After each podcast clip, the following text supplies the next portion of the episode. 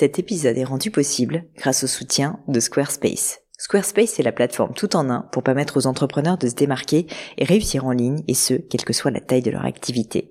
Pourquoi est-ce que j'ai choisi Squarespace comme sponsor du podcast? D'abord parce que je sais qu'ici vous êtes très nombreux à entreprendre, avoir un podcast ou un projet qui nécessite d'être valorisé sur un site web. Et que Squarespace propose des outils vraiment simples d'utilisation pour avoir un site beau, propre et efficace en un minimum de temps. Quelques exemples de fonctionnalités, des templates de sites web personnalisables et adaptatifs pour créer des sites beaux et design en un temps record. L'outil email, le nerf de la guerre pour développer votre activité et communiquer avec vos clients.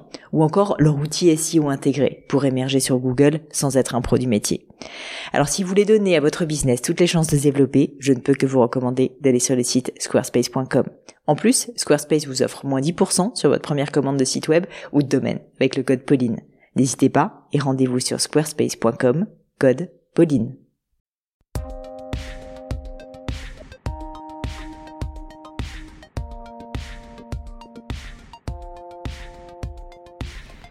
Hello à tous, ici Pauline Legnaud et bienvenue sur Le Gratin. Le Gratin, c'est un podcast où habituellement j'interviewe des personnalités remarquables pour parler de leur réussite et essayer de décrypter avec elles les clés de leur succès. Aujourd'hui, pour fêter le 50e épisode, je vous propose un format un peu particulier. Ça va être une interview où c'est moi qui me plie à l'exercice d'être l'invité du jour.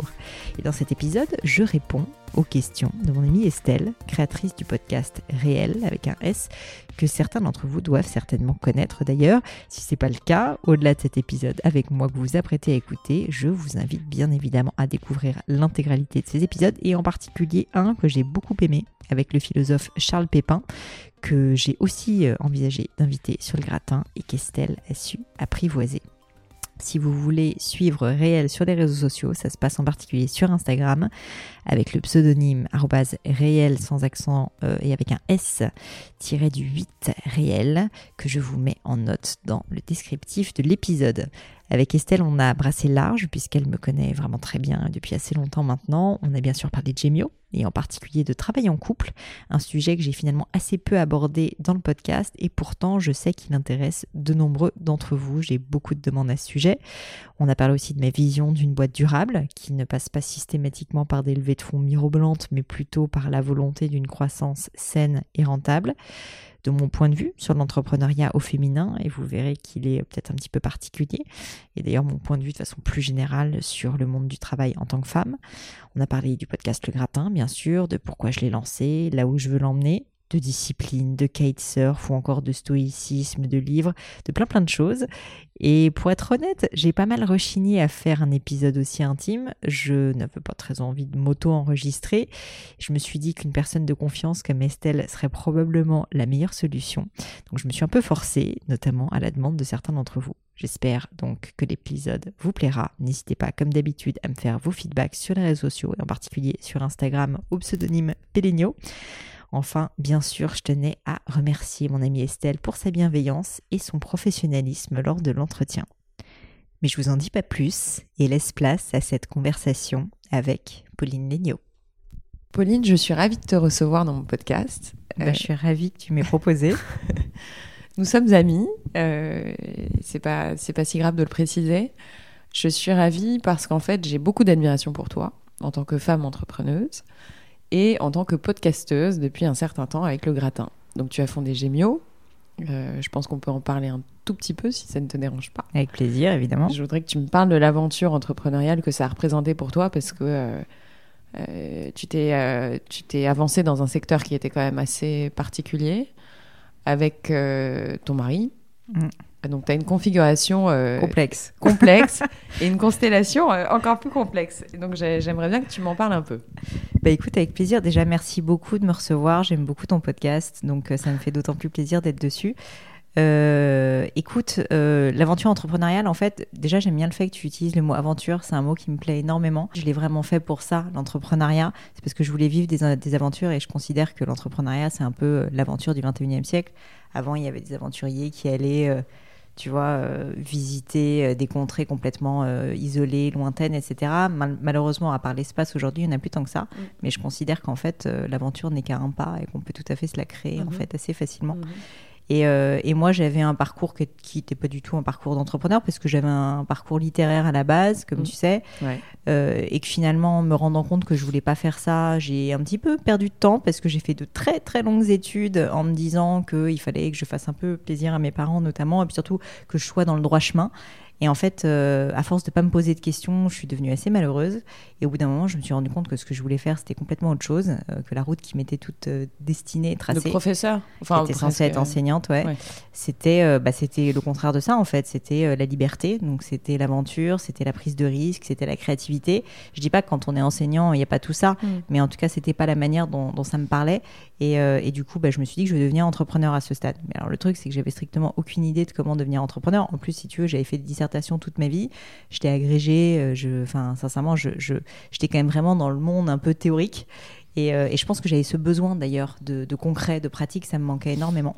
Et donc c'est pour ça que c'est pour ça que Et j'ai. ton papa est entrepreneur. Mon père est entrepreneur et donc c'est ça qui est drôle si Mm. tu veux, c'est qu'évidemment en fait Mm. lui il a tout, enfin il a pas tout fait, mais je pense que il, il avait un modèle aussi qui était le modèle de quelqu'un qui n'a pas fait d'études où il s'est dit bah je veux que mes enfants fassent des études, je veux Je pas connais bien.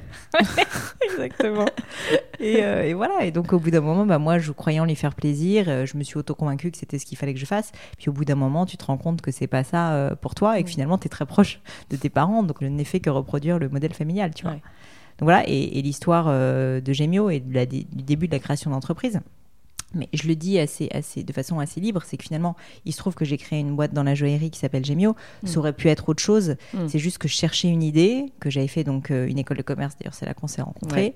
Et euh, j'avais pas cette idée, j'avais pas d'idée. Et en fait, au bout d'un moment, quand mon mari m'a demandé de l'épouser, bah là, en fait, on a eu une épiphanie parce que ça a été tellement déplaisant comme expérience qu'on s'est dit, mais il y a forcément une opportunité, c'est pas possible. Et donc, franchement, j'ai envie de te dire, mais sans réfléchir, Mm. on s'est dit, il faut qu'on crée une boîte dans la joaillerie. Mais parce qu'en fait, on cherchait un prétexte, on s'est cherché juste une idée qui soit good enough pour se lancer, pour se mettre le pied à l'étrier. Parce qu'on n'était tellement pas entrepreneurs tous les deux.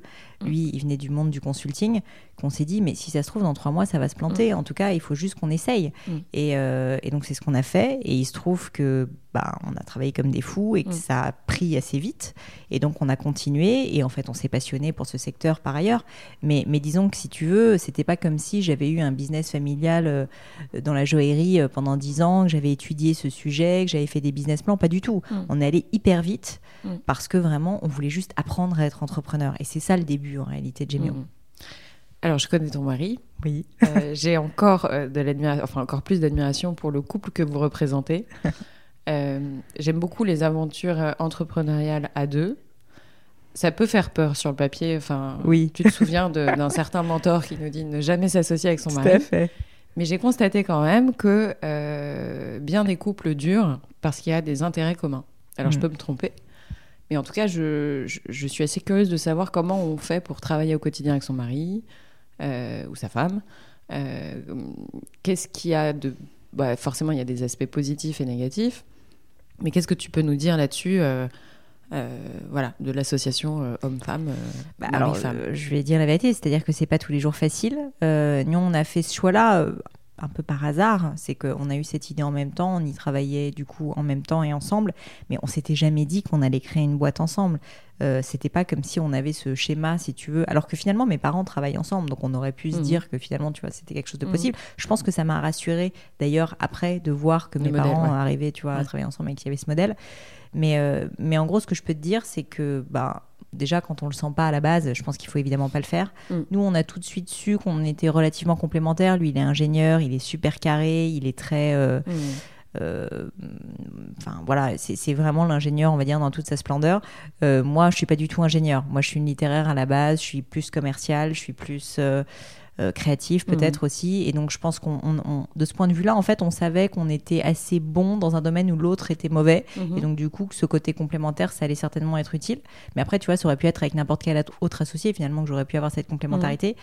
Et pourquoi est-ce que travailler avec mon mari, je trouve que c'est particulièrement intéressant et, et je pense qu'à la fois pour la boîte, ça a été bien et pour nous. On est tellement passionnés du coup par ce qu'on fait qu'on en parle tout le temps. Souvent, des personnes qui créent des boîtes me disent c'est difficile de pas pouvoir partager ça avec son conjoint parce que tu Mhm. passes quand même 80% de ta Bien vie sûr. au travail. Ouais. Et, euh, et ben là, en fait, on n'a pas le problème. Le Mhm. matin, on prend le bus ensemble pour aller au boulot, on parle de boulot. Le midi, on déjeune ensemble, on parle de boulot. Le soir, on parle de boulot, tu le sais. Mm. On est ravis de le faire, on est super content de le faire. Donc ça, c'est une Ça première chose. Ça crée des liens, premièrement. Deuxièmement, euh, si j'essaie de structurer un peu ma pensée, je dirais que ça nous a aussi beaucoup rapprochés, Mm. parce que bah, déjà, tu vis des moments très difficiles, tu vis Mm. aussi beaucoup de joie, Mm. que tu aurais du mal à communiquer réellement, à partager, je pense, Ouais. par, euh, par des mots. Donc, je pense que ça, ça fait sens. Et puis, au-delà de ça, je pense qu'on apprend à mieux se connaître euh, réellement. Moi, je savais que je l'admirais par certains égards. En fait, ce qui est assez formidable, c'est quand tu apprends à admirer la personne encore plus pour des choses que tu ne suspectais pas. Mm. Et, euh, et je dois dire que c'est arrivé avec mon mari, et j'espère que lui c'est le cas aussi. Mais tu vois, moi il m'étonnait parfois sur des trucs où je me disais, mais comment est-ce qu'on va faire ça? Et lui il me disait en deux secondes, non mais attends, il n'y a pas de problème, tu me le donnes, t'inquiète. Mm. Et à l'inverse, moi je sais très bien que sur certains aspects, il aurait été incapable de le faire et qu'il se disait, mais que j'étais un génie, tu vois. Mm. Et, et ça, je dois dire que ça renforce vachement le couple. Alors évidemment, si jamais tu n'admires pas l'autre euh, et que ça se passe mal professionnellement, je pense que pour le coup, ça Mm. doit être très très dur au niveau du couple. Nous, Mm. on a eu cette chance en fait de, de- que ça fitte. Euh, clairement, si ça marche pas, euh, je pense que ça doit être euh, quasi impossible que le Mm. couple euh, s'en sorte. Mm. Mais, mais de ce point de vue-là, c'est c'est génial. Et puis le dernier point, c'est comme c'est un business familial, forcément, tu as une vision long terme. Tu as une vision qui est un petit peu différente, tu vois, que Bien si tu es un associé. Et puis tu discutes de choses qui sont plus euh, moyen-long terme que si si tu étais un associé entre guillemets lambda que tu connais pas vraiment parce que là on sait que la boîte on veut la porter très loin que on a tout le temps que il y a plein de choses que Ouais. tu peux évoquer euh, le fait d'avoir des enfants etc il y a Mm. plein de choses que tu peux évoquer si tu veux euh, qui seraient plus difficiles je pense avec un associé euh, qui est juste un ami ou, ou finalement une relation professionnelle Mm, mm, mm. donc ça, c'est les points positifs. Les points négatifs, c'est que tu te mets sur la gueule toute la journée, qu'en plus, t'as pas le droit de le montrer aux employés, que, enfin, c'est un enfer. C'est un enfer. Ça a des côtés positifs, mais c'est un enfer, faut être clair. Ça fait partie des liens. Donc Gemio, tu l'as créé quand? 2011. Voilà, 2011. Donc euh, le marché de la joaillerie, t'en penses quoi aujourd'hui? Enfin, est-ce que ça a bougé? Ça a pas bougé? On en parle très rapidement, mais Non, euh, non, euh, écoute, le marché de la joaillerie, j'en pense quoi? Il n'a pas énormément bougé. C'est pas un marché qui se porte très très bien. Mm.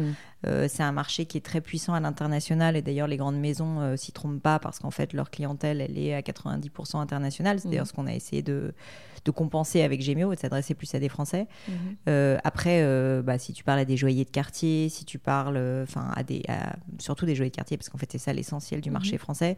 Non, ça se passe pas très Ouais. bien. Il se trouve que nous, on apporte quelque chose de nouveau, donc ça s'est quand même plutôt bien passé jusqu'à présent. Mais je dirais que c'est pas le secteur le plus facile pour plein de raisons, notamment parce que c'est des achats qui sont super engageants, c'est des paniers moyens qui sont élevés. Mhm. Euh, bah, Il y, a- il y a tout un certain nombre de choses qui sont complexes euh, à gérer sur ce secteur. Mais après, c'est vrai qu'on a, voilà, on a essayé d'apporter euh, quelque chose de vraiment nouveau.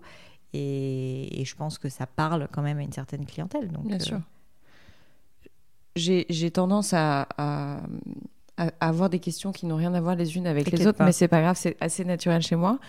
Euh, on, on a parlé donc de, ta, de ton association avec ton mari. Ouais. Euh, tu es une femme entrepreneuse, et je dis bien entrepreneuse parce que j'aime pas quand on dit euh, femme entrepreneur.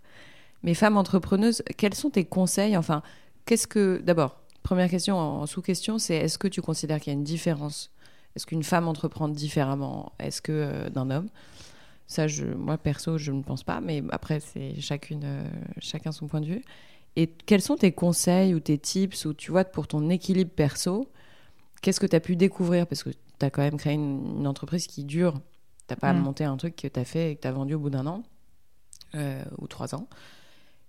Qu'est-ce- quels sont tes conseils ou tes, tes- tes- voilà, tes- ta manière de t'inscrire sur la durée, d'être entrepreneur sur la durée de... hmm, Et surtout en tant que femme, tu vois ce que je veux dire? Parce que tu es quand même un modèle, tu portes la boîte, euh, t'es pas un pion qu'on a mis là, tu vois ce que je veux dire Comme Mm. une, une patronne du CAC 40 qu'on place, etc. Enfin, c'est ta boîte, c'est ton bébé, euh, voilà. Et tu as quand même ta vie de femme euh, personnellement. Donc, voilà, ma question est un peu longue, mais Non, non, pas du tu tout. vois tes conseils, euh, ce que tu as pu vivre euh, en tant que femme entrepreneur? Écoute, c'est pas facile. Euh, moi, c'est vrai que j'ai eu la chance de, de travailler toujours avec des personnes que j'avais choisies.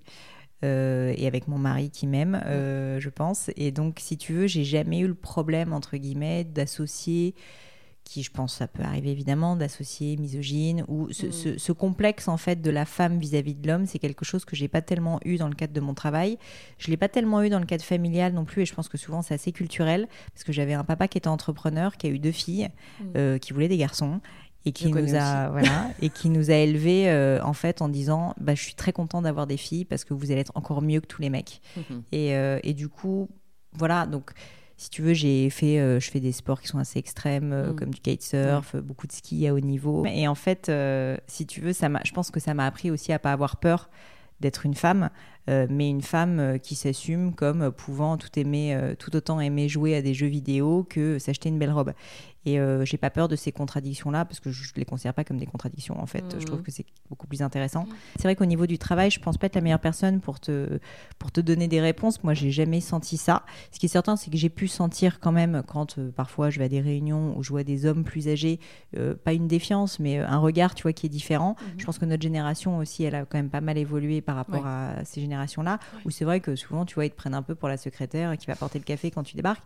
Et en fait, ce que j'aime assez, moi, c'est quand tu débarques dans ce genre de réunion tu leur fais comprendre très rapidement que non seulement tu n'es pas la secrétaire, mais que tu es, leur interag- la Mhm. personne avec laquelle ils vont devoir interagir Mm.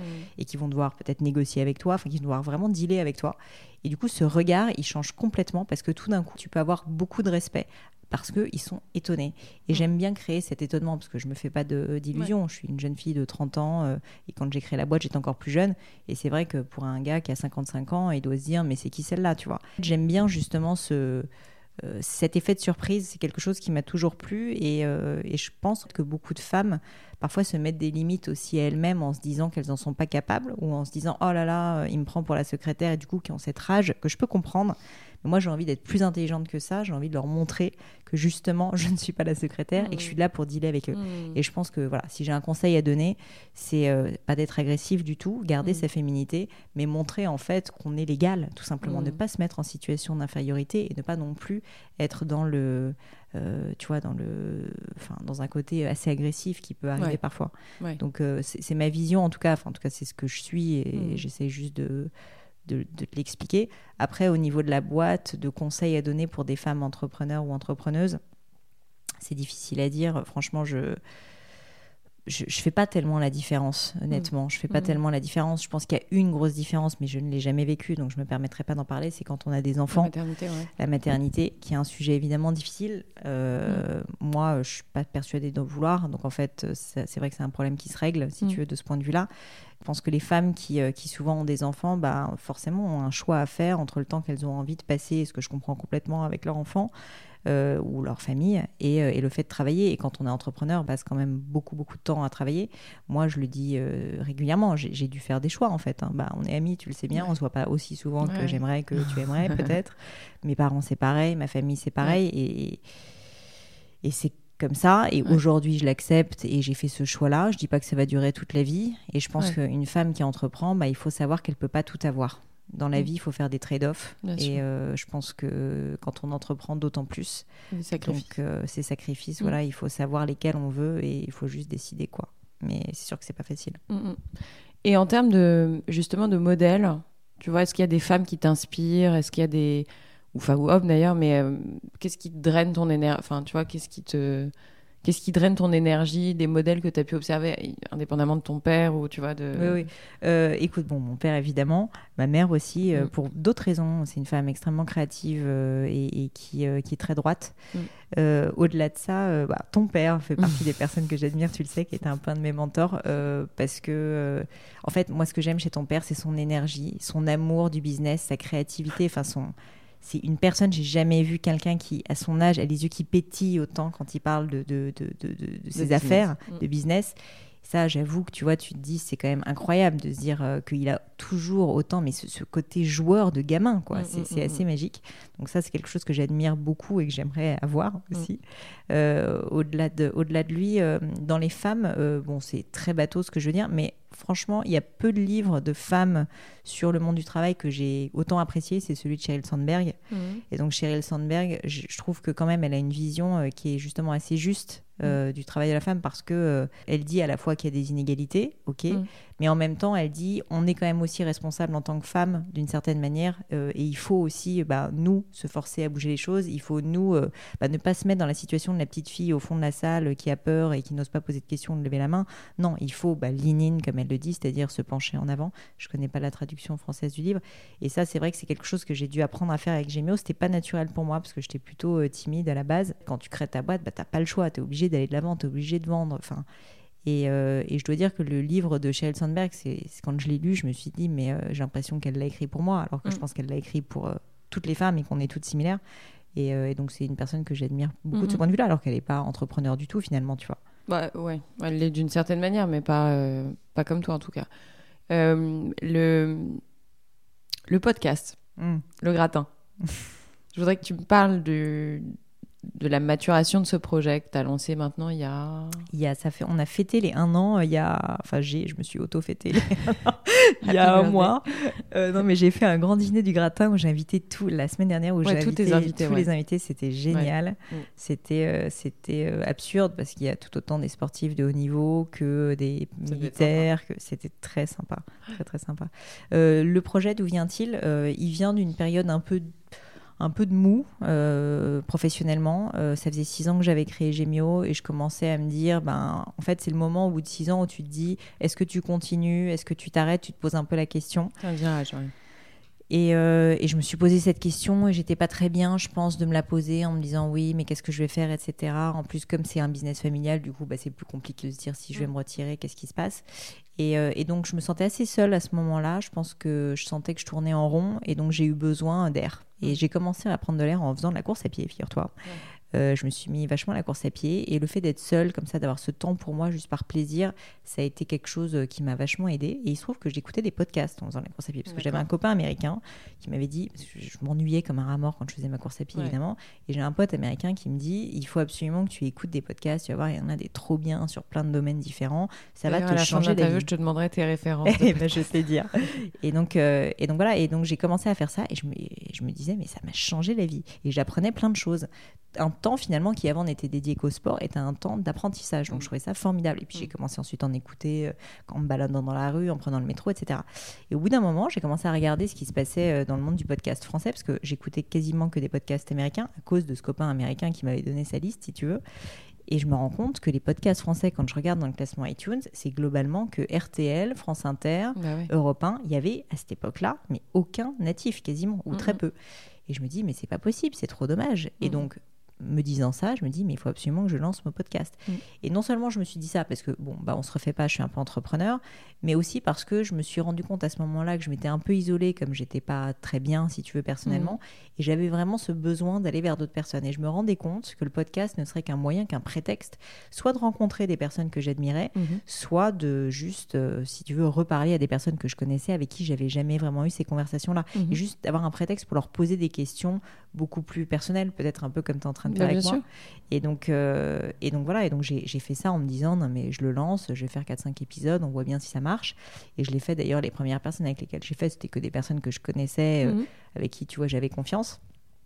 Et, euh, et en fait, bah, ça, non seulement ça m'a plu énormément, mais en plus j'ai eu la chance que ça marche tout de suite très vite. Mhm. Et donc, euh, et donc je me suis complètement pris au jeu. Et ça m'a apporté, mais encore mille fois plus que ce que je pensais. En termes humains, en termes de... de- bah, je te parlais du dîner du gratin, je me suis fait véritablement des amis. Bien sûr. Euh, et puis surtout des amis que j'aurais jamais eu parce que j'étais toujours dans le même cercle, si tu veux. Je pense par exemple à donc, la tatoueuse Marlène Le Cidre. Ouais. Enfin, si tu veux, c'est une femme exceptionnelle, mais jamais de ma vie j'aurais rencontré cette femme si Mhm. jamais, si jamais j'avais pas Bien sûr. le podcast. Et donc, euh, ces accidents, si tu veux, Ouais. euh, c'est c'est quelque chose que j'aime beaucoup. Et c'est ce que je souhaite continuer à cultiver dans le podcast, en fait, d'avoir des personnalités assez, assez différentes, Mhm. pas uniquement des entrepreneurs, Mhm. parce que je pense aussi qu'on apprend beaucoup d'autres types de, professions. Donc, euh, donc voilà, c'est ce que je continue à faire aujourd'hui. Et ça fait un an justement. Et quels Mm. sont tes. Si tu, si tu devais résumer l'année qui vient de s'écouler en termes de podcast, ça t'a apporté quoi? Bah, ça m'a réapporté, ça m'a redonné honnêtement euh, non seulement de l'énergie, mais l'amour de, de- du travail, Ouais. de, de mon travail, euh, des rencontres. Euh, ça m'a redonné énormément confiance en moi aussi. Enfin, ça m'a apporté vraiment beaucoup Ouais. de choses. Et, et puis, ça m'a donné envie de, de m'éclater dans ce que je fais Ouais. encore plus. Et d'arrêter de penser que le travail n'est que Là-bas. Un labeur ou une recherche de succès ou en fait non ça peut être vraiment quelque chose qui t'éclate Mm. et, euh, et c'est le cas avec le podcast donc ça c'est quand même assez magique de, de se Mm. rendre compte de ça donc voilà ce que ça m'a apporté euh, ça m'a appris aussi euh, enfin plein, plein de choses un peu techniques si Bien tu sûr. veux Mm. notamment donc la gestion des réseaux sociaux ce que je faisais pas du tout avant comment mettre en ligne des podcasts enfin pas Et mal puis de t'as créé un podcast aussi pour Gemio, ouais exactement Chala Love. Je pense que ce que ça m'a appris aussi, c'est que, et je le, je le crois beaucoup, et j'étais un peu sortie de cet état d'esprit d'entrepreneur, c'est que les projets appellent les projets, que l'énergie appelle l'énergie. Et souvent, tu sais, on dit, ah là là, tout le monde me dit, mais comment tu fais pour faire tout ça? Mais en fait, plus j'en fais, plus j'ai envie d'en faire. Et je mhm. pense que c'est souvent comme ça. Les sportifs disent ça souvent. Plus tu fais du sport, plus tu as envie d'en faire, et plus tu as de l'énergie, mm. paradoxalement. C'est exactement la même chose mm. avec, euh, avec, en tout cas, moi, le podcast. Et effectivement, le fait d'avoir créé ce podcast bah, m'a donné envie d'en faire un pour Gemio, de lancer plein d'autres projets que je suis en train de lancer avec Gemio et avec le podcast. Mm. Et, euh, et, voilà. Et donc, euh, donc je pense que il faut parfois arrêter de, de, penser trop et faire un peu plus. Ça, c'est mon côté entrepreneur. Et euh, moi, quand j'ai lancé le podcast, entre le moment où j'ai décidé et le moment où je l'ai fait, j'ai attendu peut-être trois semaines le temps d'acheter les micros, etc. Mm, mm, Donc je mm. pense que surtout pour ce genre de choses qui est assez simple quand même à mettre en place, où il y a assez peu de barrières à l'entrée, faut pas hésiter à essayer à se lancer. Tout le monde ne va pas pouvoir faire un podcast euh, qui cartonne parce que bah, forcément il y a une part de chance, il y a une part de relation, etc. Mais euh, je toi, c'est un gros carton quand même. Oui, oui, mais justement, ce que je veux dire, c'est qu'il y a beaucoup d'auditeurs, hein, moi, qui me posent la question sur le podcast, qui me disent Ah, mais j'ai envie de lancer mon podcast aussi, euh, comment faire pour que ça marche? Bah, Malheureusement, tout le monde ne va pas pouvoir faire. Enfin, tu vois, bah tout le monde ne pourra pas avoir un podcast avec 30 000 écoutes par épisode. Mm. Mais en revanche, euh, ça peut quand même vous apporter des choses. C'est pas que ça, en fait, qui fait le podcast. C'est les rencontres, c'est l'énergie que vous allez y mettre, c'est la réflexion, mm. c'est autre chose aussi. Tu as euh, aujourd'hui des challenges différents? Enfin, qu'est-ce que demain, imaginons demain, tu fais autre chose. Tu ferais quoi? Si je euh, bah, J'ai pas mal d'idées. J'ai un problème de bande passante euh, dont, je me plains beaucoup à mes amis. en fait, j'ai pas mal d'idées autour du podcast. Pas, pas de podcast, mais autour un peu de, de, toutes les thématiques que je traite dans le podcast, de, de, bah, de self-développement, si je puis dire, ou de d'entraide entre des entrepreneurs. Enfin, je pense qu'il y a plein plein de choses à faire qui n'existent pas totalement. Bien sûr. Et, euh, et, donc ça, ça serait des. Enfin, c'est des choses sur lesquelles je suis en train de réfléchir. Je suis en train de réfléchir à comment m'organiser pour faire ça. Mhm. Mais, euh, mais voilà, ça, c'est des choses sur lesquelles je travaille parce que je pense qu'on est euh, encore à l'aube euh, d'une ère euh, autour de, je pense, cette réflexion sur soi, d'amélioration de qui on est, de vouloir aussi progresser, et puis d'entrepreneuriat, mm. euh, qui, qui, est très à la mode. C'est drôle parce que c'était pas le cas quand on a lancé la bah boîte avec mon mari. Maintenant, c'est clairement beaucoup plus à la mode, mais je pense que c'est encore le début. et donc, et je pense que ça, ça fait sens aussi. C'est une mode parce que ça fait sens. Mm. Donc, donc voilà. Donc, bon, je, ma réponse est un peu vague parce que je sais pas exactement. Donc, je peux mm-hmm. pas te donner de réponse précise. Et puis je ne sais pas si je vais le faire parce que mon mm. temps est quand même encore très très lié à Gemio et que j'ai plein plein de choses à faire pour ça. Mais, euh, mais si j'avais le temps, je pense que je passerais un peu plus de temps voilà, sur tout ce qui est euh, développement personnel. C'est quoi tes plus grosses difficultés euh, dans ta boîte aujourd'hui? Enfin, pas, pas tu vois, enfin, quels sont les leviers, si tu veux, que tu as utilisés pour que tu tiennes? Parce que, encore une fois, je, je, mm. je tiens à préciser que oui, ça fait 7 ans. une des rares, voilà. 7, 8 ans. Exactement. Et, et, toutes les deux, on est entourés d'entrepreneurs. Euh, euh, c'est rare en fait, les gens mm. qui tiennent plus de 3 ans. non, mais c'est vrai. Je suis une vieille Non, c'est pas ça. C'est au contraire, c'est de la ténacité, tu vois, parce que j'ai vu beaucoup de gens euh, entreprendre et puis finalement faire ça comme un projet mm. de fin d'études et se dire, bon, mm. allez, au final, si ça plante, c'est pas grave. Je, je, me permets juste d'insister là-dessus. C'est c'est quoi les facteurs de, durabilité?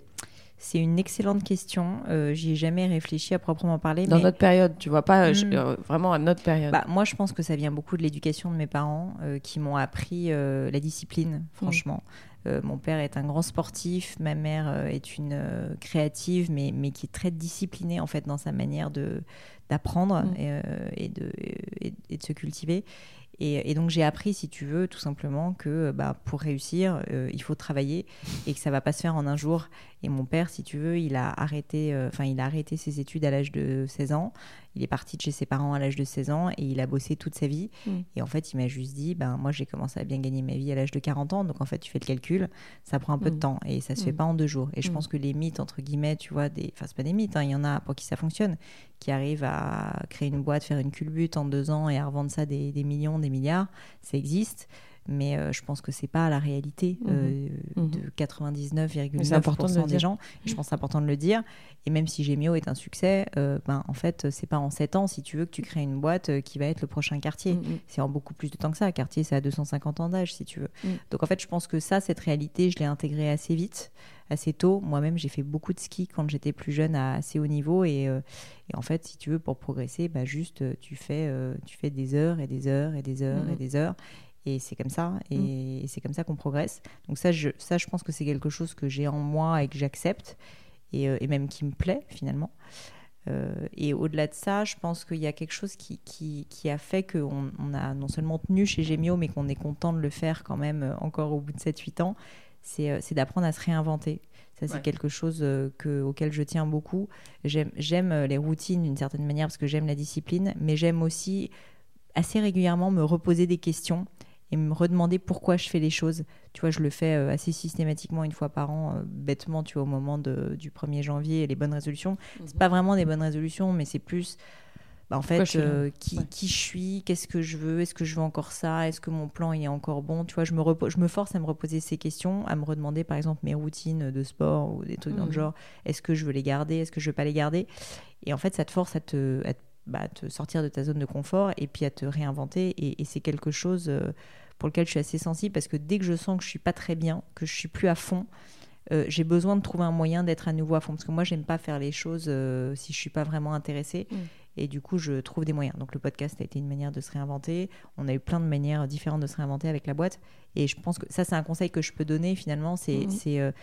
c'est parfois très difficile en fait de se projeter à 10 ans et en fait, il vaut mieux avoir des projets pendant 2-3 ans ou des envies pendant 2-3 ans. Ça te permet d'avancer euh, en te disant bah, ça peut changer au bout de 2-3 ans. Tu vas peut-être changer de poste, de rôle, tu vas peut-être recruter de nouvelles personnes pour, euh, bah, je sais pas, pour euh, développer l'entreprise. Ce que je veux dire, c'est qu'il y a vraiment un moment où il faut, il faut voilà, essayer de couper, je trouve, un peu séquencer l'évolution de la boîte parce que sinon, c'est trop compliqué de se dire si je m'étais dit j'en ai pour 30 ans, comme ça, pareil, sans changement si tu veux, c'est une horreur. Euh, tu t'es es fatigué, ça te donne pas envie. Je pense que ce qui fait donner envie de durer, et ce qui est le cas pour nous, je pense, chez Gemio, c'est la, notion de progrès et de voir qu'il y a du progrès. Et donc, typiquement, bah, je parlais de recrutement, avoir des personnes qui sont des piliers fondamentaux dans ton entreprise, savoir que tu peux partir euh, tous les associés euh, en vacances pendant deux semaines et qu'il n'y a pas de souci, ça, c'est une notion de progrès qui est forte, tu vois. Et donc, et donc, je pense que ce progrès, cette réinvention, c'est ça qui fait qu'on tient dans la durée. Parce mmh. que je pense que l'homme n'est pas fait pour vouloir stagner. c'est évident. Et comment on vit une levée de fonds? Parce que tu as eu pas mal d'investissements. Enfin, je veux dire, euh, sauf si tu veux pas en parler. Non, non, avec. Mais euh, moi, je suis assez étonnée euh, de... des process de levée de fonds. Enfin, mm. C'est quelque chose qui m'a toujours intriguée. Oui, pour quelqu'un qui a que des boîtes rentables from day one dans ta famille, je sais que c'est un concept un peu bizarre. non, mais c'est, je, je, voudrais que tu me donnes ton, tu vois, ton point de vue avec du recul sur ce que représente une levée de fonds. Bah écoute, malheureusement, j'ai envie de te dire c'est possible. C'est une question pas facile, mais ce qui est certain, c'est quand tu crées ta boîte au début, ça reste une validation. C'est une énorme validation de, de, je veux dire, personnelle, de ton travail, de ton business mm. model. D'ailleurs, on l'a bien vécu quand on était euh, dans notre école de commerce toutes les deux. Enfin, honnêtement, au, début, quand tu crées ta boîte, la fin en soi, l'objectif, c'est la levée de fonds. C'est même pas, c'est pas d'être rentable, c'est pas de faire du chiffre d'affaires, c'est la levée de fonds. Et ça, je pense que c'est nuisible. Euh, mais, mais bon, ça reste, ça reste pour l'avoir vécu quand même un moment qui est très fort. Et tu vois, si, si je devais citer, je peux pas le faire, j'ai pas réfléchi, mais mm, mm. quelques grands moments euh, chez Gemio euh, dont je me rappelle. Oui, la première levée de fonds, je me rappelle très bien que c'était un moment, si tu veux, où on avait l'impression qu'on était les rois du monde, alors qu'on avait levé, euh, je sais pas, je me rappelle pas, 400 000 euros. Enfin, à l'époque, c'était pas mal, mais c'est pas des sommes énormes. Donc, je pense que c'est une validation. Après, là où il faut faire attention, c'est que ça reste un peu une validation, mais il faut pas le prendre comme, ben, en fait, le le, enfin, le, facteur, si tu veux, clé de succès de ton mm, mm, entreprise, mm, c'est pas du tout ça, parce qu'on a quand même vu beaucoup de boîtes se planter, avoir fait de très grosses levées de fonds. Donc, euh, donc moi, mon, mon, constat sur la levée de fonds, c'est que déjà, il faut se demander si on en veut une, si c'est une, si c'est entre guillemets un mal nécessaire ou pas, parce qu'il faut quand même se rendre compte que faire des levées de fonds, ça veut dire avoir des actionnaires dans son entreprise, parce que pour les auditeurs peut-être qui ne savent pas ce que c'est, c'est on va lever de l'argent, donc on va demander de l'argent à des investisseurs extérieurs, et en échange de quoi on va leur donner des parts de l'entreprise. Mm-hmm. Donc ça veut dire que vous n'avez plus 100% de la boîte, vous mm. avez euh, donné, je sais pas, 10, 15, 20%, 30% de la boîte. Du coup, ça veut dire que vous avez des personnes qui ont leur mot à dire, Mm, tout mm. simplement. Donc, il faut quand même s'en rendre compte et se rendre compte que quand on commence en général avec une levée de fonds, on va en faire d'autres derrière. Et donc, à chaque fois, on se dilue de plus en plus. Donc, c'est quand même quelque chose qu'il faut euh, avoir en tête. Et, euh, et je pense qu'il faut se dire est-ce que c'est ce que je veux pour ma boîte ou est-ce que je veux que ma boîte soit rentable depuis le premier jour Que, bah, en fait, quand je génère un euro de chiffre d'affaires, j'en remets un petit peu, je remets 50 centimes dans l'entreprise. C'est comme ça, en fait, que la plupart des entreprises, des PME, euh, enfin, jusqu'à euh, il y a très peu de temps, se développaient. Donc, Bien je sûr. pense qu'il faut se poser cette question. Et si jamais vous faites le choix de la levée de fonds, qui a plein d'avantages, notamment le fait d'aller plus vite, parce que dès qu'on a de l'argent, forcément, on peut plus investir et donc plus apprendre, bah, il faut se rendre compte voilà, des inconvénients que ça a aussi, donc d'avoir des actionnaires euh, extérieurs, et puis, euh, et puis surtout d'être souvent dans une, une course en fait, à la levée de fonds, parce que dès que vous avez des actionnaires extérieurs, ils sont pas méchants, mais ils veulent que vous fassiez du chiffre. Bien sûr. Donc vous voulez faire du chiffre, donc vous dépensez, donc vous perdez de l'argent, et donc vous allez devoir relever de l'argent. Et voilà, et c'est pour ça qu'on entend parler souvent de ces boîtes qui se Ouais. plantent. Ouais. Et c'est pour ça d'ailleurs qu'avec Gemio, on a fait le choix d'être rentable. Ouais. C'est qu'en fait, on voulait pas, on voulait stopper la course en Mmh. avant, si tu veux. Mm. Qu'est-ce que tu penses actuellement justement du marché de la, du e-commerce français? Moi, j'aimerais bien avoir ton point de vue là-dessus parce que perso, j'y connais rien. Euh, comment ça se... Tu as des exemples autour de toi, pas forcément dans la joaillerie, tu vois, mais est-ce que tu as des exemples de boîtes e-commerce euh, qui... que tu admires Oui, alors en France, euh, Ouais, j'insiste sur la France parce que c'est difficile de trouver des modèles. Pas, il faut que j'y réfléchisse. Ça va, je vais me faire que des amis. Euh, en fait, non, mais il y a, y, a, y, a, il y a plein de très très belles boîtes. Euh, ce qui est pas facile avec le e-commerce pur, donc le e-commerce et vendre sur un site internet, c'est que Ouais. déjà beaucoup de e-commerçants en fait sont des revendeurs, c'est-à-dire qu'ils Ouais. ont, euh, ils ont, ils ont pas leurs propres produits si tu veux. Ou Mm, Ça mm. peut être des marques aussi, mais souvent c'est des revendeurs. Ça va être les Marketplace. Etc. Et C'est ce que tu veux dire. Ouais. soit des soit des marketplaces quand c'est pas eux qui font l'expédition di- directement, soit vraiment un site e-commerce, c'est euh, j'achète du stock de Mhm. telle ou telle marque et je le revends. Ouais. Et je le et je le je l'expédie moi-même. Euh, malheureusement, la réalité, c'est qu'il y a, y a très peu d'acteurs qui arrivent aujourd'hui à être rentables. Euh, c'est souvent extrêmement onéreux Mhm. parce que les clients sont très exigeants. Mhm. que ça coûte très cher en fait d'expédier des produits, que Amazon a créé en fait des normes, notamment ben, le retour euh, euh, quasi ad vitam aeternam, Mm. euh, Mm. le fait que tu sois expédié en deux jours. Enfin, sincèrement, il y a, y a- y a peu de boîtes qui s'en sortent à cause de toutes ces contraintes. Exactement. Moi, une boîte quand même, là, tu vois, pour répondre à ta question que j'admire, notamment à cause du parcours et des personnes derrière, c'est La Redoute. Ouais. La Redoute Incroyable. qui est quand même été moribond Ouais. et qui, grâce à notamment Nathalie Bala, Ouais. que j'avais eu d'ailleurs la chance d'interviewer Super dans mon interview podcast. d'ailleurs que je recommande, que j'ai écouté. Merci. Euh, bah, c'est- une, femme euh, et son associé aussi sont Ouais. assez extraordinaires parce qu'ils ont quand même vraiment complètement redressé en faisant des choix très difficiles, Mm. euh, bah, de quand même faire des plans de licenciement, etc. Mm. Mais en mettant toujours énormément d'humains, de sorte que les personnes qui étaient restées à la redoute, mais étaient, si tu veux, avaient une, une envie et une conviction pour ce nouveau projet qui était colossal. Mm, mm, mm. Et donc, et donc, ils ont réussi à le sortir de terre. La Redoute s'est fait racheter par les Galeries Lafayette, et donc Mm. c'est un vrai succès. Euh, mais c'est assez rare finalement, tu vois. C'est Ouais. assez rare. Donc, euh, j'ai pas vraiment répondu à ta question. Je dis juste que c'est Si. pas facile et que je pense que c'est pas la poule aux, œufs- d'or qu'on peut penser. Mm, mm. Qu'il y a beaucoup, beaucoup de concurrence et qu'il y a souvent assez peu de rentabilité derrière. Mm.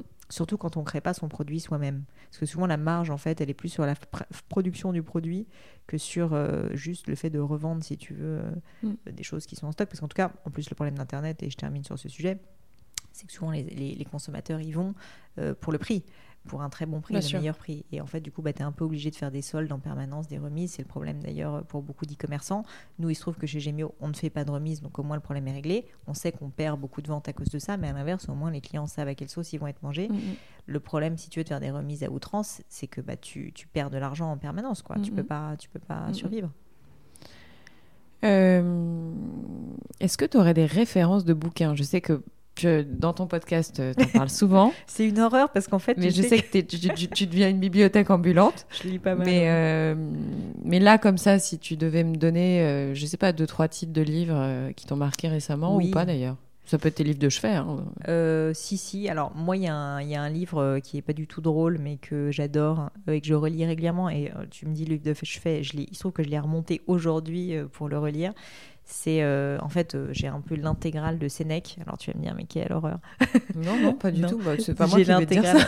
J'ai l'intégrale de, j'ai l'intégrale de Sénèque, donc qui est un, un philosophe. euh, stoïcien. La raison pour laquelle j'adore ce qu'il fait, c'est que c'est, je pétri de bon sens. C'est pas de la philosophie compliquée à lire. Moi, j'ai fait des études littéraires, donc honnêtement, des trucs euh, imbuvables, je m'en suis pris quand même beaucoup. Et pour le coup, Sénèque, c'était vraiment parmi les auteurs, et ça depuis le bac, Mhm. que j'ai toujours euh, apprécié parce que c'est en fait une leçon de vie permanente. Et il y a notamment donc ces fameuses lettres à Lucilius, où. Sénèque est le mentor de ce jeune homme Lucilius et va lui donner des conseils sur la vie sur quand tu perds un être cher, qu'est-ce que, comment tu dois le gérer. Sur- C'est vraiment très pratique si tu veux. Et, euh, et c'est des choses qui, moi, m'ont toujours touchée. Euh, J'aime bien le stoïcisme de façon générale, qui est une philosophie dans laquelle ben, tu fais le maximum pour arriver à tes objectifs, tu te bats, euh, mais si jamais ça ne fonctionne pas, ben, tu l'acceptes si tu veux. Et tu acceptes, voilà, acceptes de passer à autre chose. Et, et en fait, tu te rends compte que c'est aussi beaucoup dans la tête, les problèmes. Mhm. Ça, c'est quelque chose que je trouve euh, assez euh, à l'ordre du jour. Et donc, j'aime bien Sénèque. Après, au-delà de Sénèque, dans des livres un peu plus modernes, euh, il y en a plein. Il y en a un que j'aime bien, euh, que j'ai lu il n'y a pas très très longtemps, que je peux recommander, qui s'appelle Essentialism, d'un auteur, je crois qu'il est américain, qui s'appelle Greg McKeown. C'est Ok. imprononçable.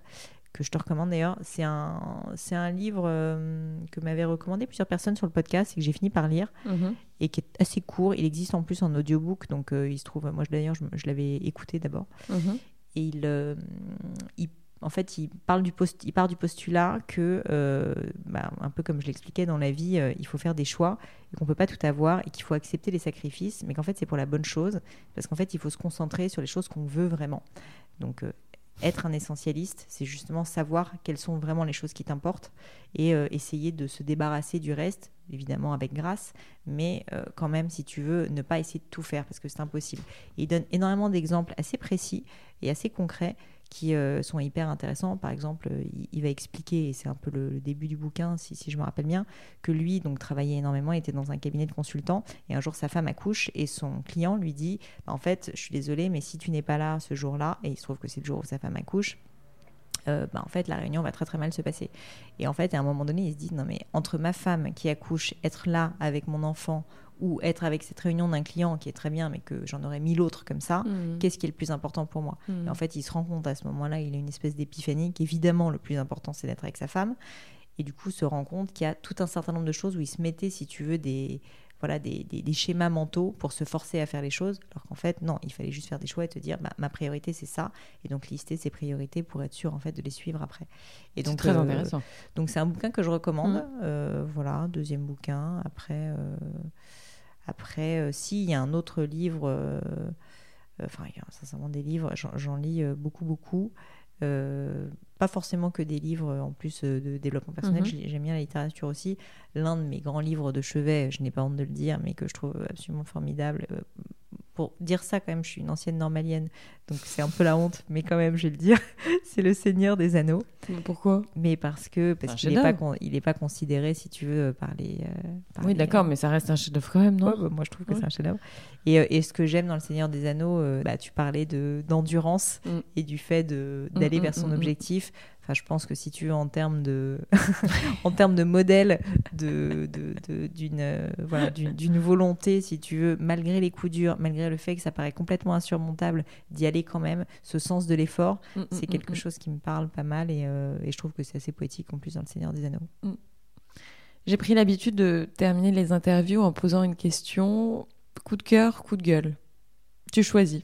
T'es pas obligé de, de passer un coup de gueule parce qu'il y a des gens qui me répondent je, je, je passe pas de coup de gueule.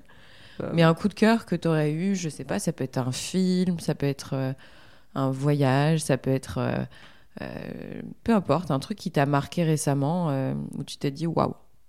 Écoute, c'est une bonne question. Bah, je vais plutôt faire coup de cœur parce que là, des coups de gueule, j'en ai pas eu très Mm. récemment. Mm. Euh, écoute, euh, coup de cœur, j'ai envie de te dire pour toi, Oh Estelle. là là non, mais J'ai le droit à une bague Gémio ou pas Peut-être, écoute, ça se négocie. Non, mais voilà, déjà, je te remercie de m'avoir invité dans le podcast. Et puis, je trouve que ce que tu fais, c'est euh, c'est formidable. Euh, j'ai énormément apprécié un certain nombre de tes épisodes, notamment le. C'est pas l'un des derniers, mais un des récents avec Charles Pépin. Ouais. qui est quelqu'un que j'aime beaucoup aussi. Et, euh, et voilà, et je voulais te dire que, Mm. que il faut que tu continues, euh, c'est génial. Et je, suis pour, euh, je suis pour cet élargissement en plus de réel à des, à des, ah à des lointaines contrées non. Là, il n'y a plus de ligne directrice. Il n'y a plus de limite. Il n'y a plus de limite. Voilà. Bah écoute, merci beaucoup Pauline. et puis bah, je te souhaite une très bonne continuation et une bonne chance pour la suite. Hello à nouveau. Et quelques dernières petites choses avant de vous quitter. Comme d'habitude, si vous cherchez les notes de l'épisode, avec toutes les références, que ce soit les outils, les livres cités, c'est simple, allez directement sur le descriptif du podcast sur l'appli de votre choix. Aussi, si vous souhaitez me contacter pour me poser des questions, proposer de nouveaux invités peut-être, ou juste me faire un feedback, n'hésitez pas. Euh, j'adore ça, les feedbacks. Donc foncez directement sur Twitter ou Instagram sous le pseudo Pelenio, P-L-A-I-G-N-E-A-U. J'essaye de répondre quand on me parle, donc n'hésitez pas. Et comme à chaque fois, vraiment mille merci d'avoir écouté jusqu'ici. N'oubliez pas, si le podcast vous plaît, que vous appréciez tout ce travail, euh, le plus simple pour m'aider, c'est tout simplement de mettre euh, bah, soit un petit mot doux, soit une note 5 étoiles sur iTunes ou de partager sur vos réseaux sociaux aussi. Ça donne le moral, ça m'aide énormément à faire connaître le podcast, donc n'hésitez pas. Voilà, merci à tous et je vous dis à très vite pour un nouvel épisode.